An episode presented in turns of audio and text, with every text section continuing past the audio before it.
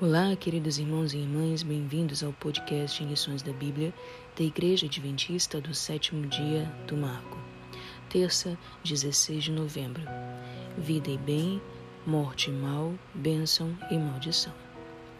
Próximo ao final do livro, depois de um longo discurso sobre o que aconteceria ao povo se desobedecesse ao Senhor e quebrasse as promessas da aliança, Deuteronômio 30 começa com a promessa de que, mesmo que caíssem em desobediência e fossem punidos com o exílio, Deus os restauraria à terra, isto é, caso se arrependessem e abandonassem seus maus caminhos.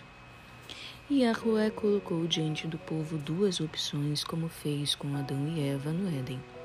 As palavras hebraicas para bem e mal, em Deuteronômio 30:15, são as mesmas usadas em Gênesis para a árvore do conhecimento do bem e do mal. Não há meio termo, nenhum lugar neutro para se estar. Eles deveriam servir ao Senhor e ter vida ou escolher a morte. E nós temos as mesmas opções: vida, bem, bênção, em contraste com morte, mal e maldição. Porém, pode-se argumentar com justiça que Deus ofereceu apenas o bem, a vida e as bênçãos. Mas, caso escolhessem se afastar dele, essas coisas ruins seriam um resultado natural, pois eles perderiam a proteção divina especial. Seja qual for a nossa compreensão, essas opções foram apresentadas ao povo e fica evidente a realidade do livre-arbítrio.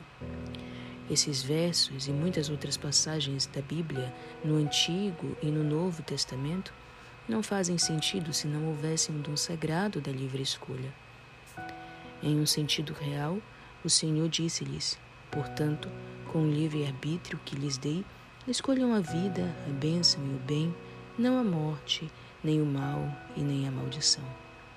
Parece tão óbvio qual seria a escolha correta, não é? No entanto, sabemos o que aconteceu. O grande conflito era tão real como ainda é no presente.